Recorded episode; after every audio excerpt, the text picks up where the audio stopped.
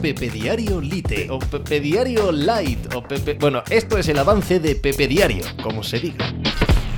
Hola, ¿qué tal? Hoy estamos a miércoles 15 de noviembre del año 2023. Copa, el centro de atención, la selección española a partir de hoy hacia los últimos dos partidos de clasificación para la Eurocopa, aunque la realidad es que ya está clasificada. No obstante, ser primera de grupo es eh, absolutamente imprescindible para tener un buen sorteo y de entrada eh, llegar a la Eurocopa con, con más opciones, ¿verdad? De la convocatoria de estos dos partidos, no trascendentales, pero sí importantes, destacan dos asuntos que me parece que son los eh, más importantes para, para, el grupo. Uno, el lateral izquierdo, con la presencia de Grimaldo, que está rompiéndola en Leverkusen. Dos, Íñigo Martínez y la ausencia de Laporte, que ya veremos si su presencia en el fútbol árabe, lejos del fútbol competitivo, acaba quitándole lo que parecía absolutamente fijo, que es eh, uno de los puestos de titular en el centro de la defensa de Luis de la Fuente.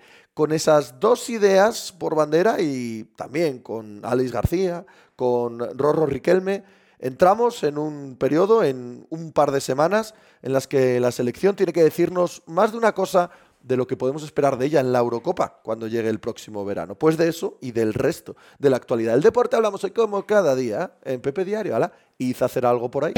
Estás escuchando Pepe Diario.